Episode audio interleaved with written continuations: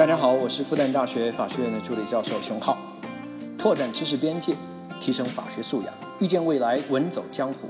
来到屌丝法学，你就是法学达人。你好，欢迎来到屌丝法学，我是志新。在所有法学的科目里面呢，我个人最喜欢的是刑法。虽然现在我主要从事的是一个民事或者商事的一个诉讼，但是这并不影响我对刑法思辨的美的喜爱。今天这一期呢，咱们就聊一聊刑法。刑法博大精深啊，聊这个一定要怀着一颗敬畏和谦逊的一颗心。那如果咱们听众里面呢有刑法大拿，那也欢迎指教。好，正式开始说今天的节目。今天这一期呢，我们从一个刑法的一个知识点出发，感受一下刑法思维逻辑的美，也感受一下思维在跳跃的那个愉悦感。当然，本期节目呢，也可能需要你多花一点注意力啊。好，我们法律人呢，自刑法它诞生之初，它就有了一个因果关系的一个概念，那就是一个人犯罪的行为要和他最后造成的结果之间。那必须要有因果关系的意思，有了因果关系才能去处罚这个行为人嘛。那比如白骨精女士恨死孙悟空先生啊，那因为在办公室老是打他、欺负他、霸凌他嘛，那白骨精呢就扎了一个孙悟空的一个小人，每天用水啊就淹这个小人，想把这他淹死。没想到呢，孙悟空真的就失足落水，就被淹死了。那白骨精的这个淹小人的这个行为，那和孙悟空被淹死之间，那显然是没有因果关系了。当然，从行为论的角度，这样的一个行为不能认为是一个危害行为啊。好，我们只讨论因果关系。今天，那显然没有因果关系的话，白骨精就不需要为他扎小人的行为来承担刑事责任。但是呢，如果扎的不是小人，而是扎的是孙悟空的。筋斗云牌小汽车的轮胎儿，那最后啊，假设导致了孙悟空交通事故死了，那就认为是有因果关系了。这就是在刑法学诞生之初，人们就意识到了因果关系的这样一个问题。但是呢，后来人们发现，有的案子啊，在因果关系上很复杂。一个刑事案件的发生，那这到底有没有因果关系，这分不清楚啊。举个例子，比如啊，孙悟空。追杀白骨精啊，轮胎被扎破，生气嘛，那白骨精他就拼命的跑呀，结果呢被唐僧开着宝马超速给撞死了。你会发现，这孙悟空追杀的一个行为和最后白骨精被撞死的结果之间，这因果关系好像没那么简单。这白骨精呢，他死亡的一个结果，到底是应该怪在孙悟空的头上呢，还是应该怪在唐僧的头上呢？就有点搞不清。那如果你要说这个白骨精就是被孙悟空给追死的，那说出来就有点牵强嘛。那如果真的把这个账算在了孙悟空的头上，那开宝马超速的唐僧是不是就不需要承担责任了呢？一时间那就没办法处理。后来呢，法学家们就想到了行为和结果的这样一个分开的理论。行为论是行为论，结果论是结果论。那孙悟空呢，你只需要。承担你追杀人的行为你的责任就好了。毕竟白骨精队被撞死的这个结果啊，最后那一下不是你孙悟空弄的嘛？你就承担故意杀人罪的未遂的责任就好啦。那未遂呢，就是杀人失败的意思。而唐僧呢，可是要承担超速行为的一个后果。哎，超速行为你要承担，超速的撞死人的结果你也要承担，对不对？那就是交通肇事罪喽。但是呢，到后来大家又发现，如果没有孙悟空的一个追杀的行为的话，就没有白骨精被撞死的可能性。这孙悟空判个故意杀人罪的未遂，是不是太轻了呀？定罪和量刑不匹配呀，不适应啊！哎呀，一般这故意杀人罪啊，很多时候那就缓刑啊。大家去看判例，我们以前做的故意杀人罪的大数据报告里面，如果未遂的话。如果呃伤的也不重的话，那基本上就是缓刑啊，人就在外面了，都不进去。所以呢，这只看行为和结果，因果关系模糊不清的这样一个理论呢就有问题。另外呢，除了这个案例啊不好处理以外，还有其他一些案例也不太好处理。再比如啊，刚刚那个例子，假设这白骨精他没有被撞死，后来呢就治好了，那就对孙悟空怀恨在心，就想下毒毒死孙悟空。那因为打不过嘛，对不对？于是呢，就趁着孙悟空睡着的时候，哎，那在孙悟空水里面呢，就下了剧毒，含笑半步癫。那白骨精呢，以为自己下的毒的剂量是够的，足够毒死啊这个泼猴，但是呢，其实只达实际啊，只达到了致死量的一半，它的剂量只下到了一半。白骨精下完毒刚走，谁想猪八戒又悄悄的。来下毒，因为在平常办公室呢，孙悟空老是霸凌猪八戒。那猪八戒呢，同时也是主观上想毒死孙悟空，客观上只下了致死量剂量的一半的含笑半步癫。但是最后呢，白骨精的一半和猪八戒的一半的毒一结合起来，那不就百分之百了吗？孙悟空起来一喝一笑，呵呵，死了。那如果呢，我们只关注行为和结果，没有因果关系的理论的话，我们就会发现这样的案子没法处理。啊，好，我们假设我们单看白骨精或者猪八戒的行为，单看白骨精吧，我们就会发现，他在主观上，哎，有杀人故意，但是客观上其实杀不了人的。但是呢，两个人行为一结合在一起，孙悟空死了，那这白骨精在客观上。做了一个杀不了人的动作，只下了百分之五十的毒嘛，却要承担一个完整的死亡的结果，那是不是不公平呢？换过来，猪八戒的逻辑也是一样的。那法学家们就认为，怎么处理好像，哎呀都不太合适。后来呢，法学家在这个因果关系的问题上呢，就发明了条件说这个理论工具。这个工具啊，现在最初的发明时间已经不可考了。但是呢，至少有个三百年的历史。从咱们从神学里面、法学从神学里面抛离出来，独立成为一个呃自己的一个学科的内火，估计呃就已经有了因果关系的这个条件说这个理论。那条件说呢，就认为如果一个行为那是一个结果的必要条件的话，那么就认为两个之间有因果关系。但是如果呃，只是一个充分条件的话，那就不认为是有因果关系。这个理论呢，自被发明出来呢，就被广泛的认可，人们呢都觉得这样的逻辑 OK 的，没有问题。这逻辑呢，一用就用了几百年的时间。好，我们把这个工具用回刚刚那个例子，孙悟空追杀白骨精，白骨精呢被唐僧开宝马超速给撞死了。那按照条件说。如果没有孙悟空的追杀的一个行为，那么就没有被撞死的这样一个结果。孙悟空呢的追杀行为就是白骨精被撞死的必要条件。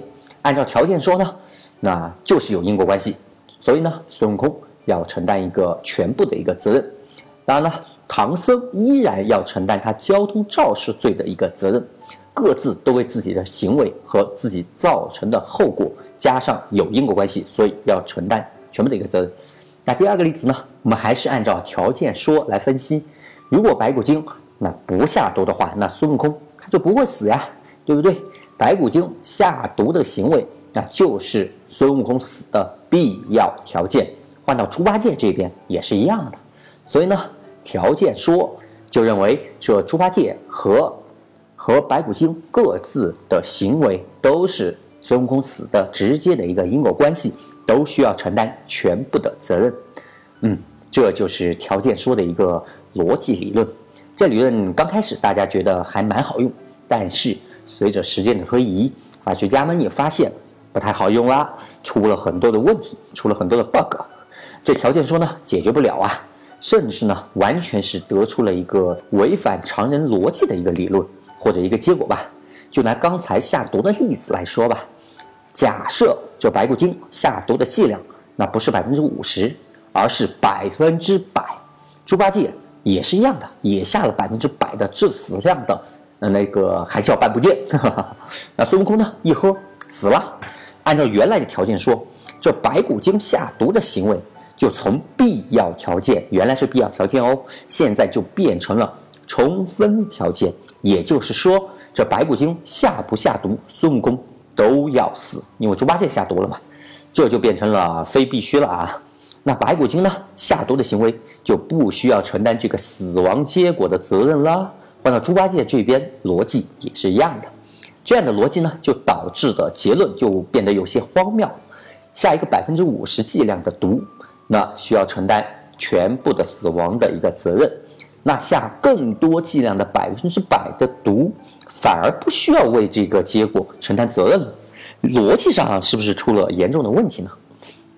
再说一个条件说用不了的例子，那假设这白骨精啊，那以故意杀人罪那就被抓了，因为毒杀了这个孙悟空嘛，马上就要被执行死刑啦。但是呢，在执行前的一分钟，在旁边痛失爱徒的唐僧受不了了，情绪失控。扔出禅杖，然后就砸在了白骨精的头上，把白骨精给当场给砸死了。我们会发现，在这个案例当中呢，唐僧的行为只是白骨精死亡的充分而非必要的条件。也就是说，唐僧扔不扔这个禅杖，这白骨精马上都要死。按照条件说，只有必要条件，那才需要承担这个死亡的结果的。那这里呢，唐僧那就不需要对此承担死亡的结果的责任喽。但是呢，如果真的发生了这样一个完整的既遂的故意杀人罪的行为的话，唐僧那的行为是绝对不能容忍的。于是呢，法学家们就慢慢的就感觉到这条件说好像有点用不了了。那大家呢就开始要么修正条件说，要么重新发明新的逻辑工具。于是呢，在一百三十年前。一八八零年代，德国理学家冯克里斯天才般的发明了一个全新的因果关系的理论，叫相当因果关系。这个理论呢，就不再简单的看是不是充分、是不是必要的条件来判断是否有因果关系，是否要为结果承担责任。那相当因果关系呢，就认为要判断是否有因果关系，要根据事发时从两个角度来判断。整个过程当中，他能否预见发生后果的可能性？一个角度呢，是从行为人的角度；另外一个角度呢，是从普通大多数人的一个理性角度。如果不好理解的话，那我举几个例子，大家一听就明白了。比如呢，孙悟空大街上追杀白骨精，一般人呢能预见白骨精在大街上乱跑会被车撞死吗？有这个可能性吧？OK。这就是有因果关系，那就要承担刑事责任。再比如呢，孙悟空睡梦中无意识的动作，挥动金箍棒把唐僧给砸死了，这很难预见吧？意外事件没有因果关系，不需要承担刑事责任。再后来呢，这相当因果关系又进阶了一点点，核心呢就是看行为和结果之间，它是一个常态连接还是一个异常连接。比如呢？大冬天，孙悟空把白骨精打成了一个重伤，昏睡在了原地。最后呢，白骨精那被冻死了。正常人能预见吗？你大冬天的把人打了，睡在那个地方，会不会冻死啊？OK，能预见，常态连接要承担责任。比如，再比如，大冬天，孙悟空把白骨精打成了一个重伤，昏睡在原地，结果被雷给劈死了。正常人很难预见吧？异常连接。那只需要承担一个重伤的一个责任，不需要承担一个死亡的一个责任。那再比如打成重伤，黄风怪送白骨精啊去医院救治，那坐着这个救护车，半路上呢又被开宝马超速的唐僧来撞死了，异常连接吧。再比如打成重伤，被黄风怪送往医院治疗，半道上因为堵车延误治疗，常态连接。这就是简单理解的相当因果关系。那这相当因果关系被发明出来以后呢，非常好用啊，一下子就被铺开了，大家都认可、都接受、都都用。那一用就用了一百年呀。那大家都知道啊，现在社会学科的进步那是很快的，尤其是近三百年，那什么理论啊、什么学说呀，如果能用上上百年，那已经是非常棒的理论了呀。但是。随着时代，随着科学的一个进步吧，慢慢的这些学说也会进入它的衰老期，呈现出一些不太适应的这样一个社会的一个情况。尤其是社科啊，别说咱们这个小小的地方了，就连无比伟大的弗洛伊德精神分析学说，那现在也是被诟病的厉害啊。甚至还有无比伟大的牛顿经典力学，也被爱因斯坦相对论来修正了嘛。还有无比伟大的爱因斯坦。相对论又被量子论的铁的一般的一个证据各种冲击。呵 呵当然，现在还没推翻啊。相对论和量子论现在还处于一个矛盾，但是是一个并行的一个状态。未来呢，能否有一个统一论来统一二者？那谁也不知道啊。那如果能统一，那绝对是那个世纪最伟大的事件。爱因斯坦后半辈子就在干这个统一论的事儿嘛，但也没找着。那现在呢，顶多是在弦论上看到了一点点苗头。扯远了啊，扯回来，这相当应有关系呢。他的学说发展了一百多年，差不多一百年吧，法学家们就发现不好用啦，又不行啦，又得修正啦。于是呢，在上世纪的七零年代，德国。就出现了更先进的第三种理论，这种最新的大杀器，我们下次再聊。好的，感谢大家收听本期节目，能听到最后的都是真爱。如果真爱们能顺手转发点赞，那在下就更感激不尽了。我是志新，我们下期再见。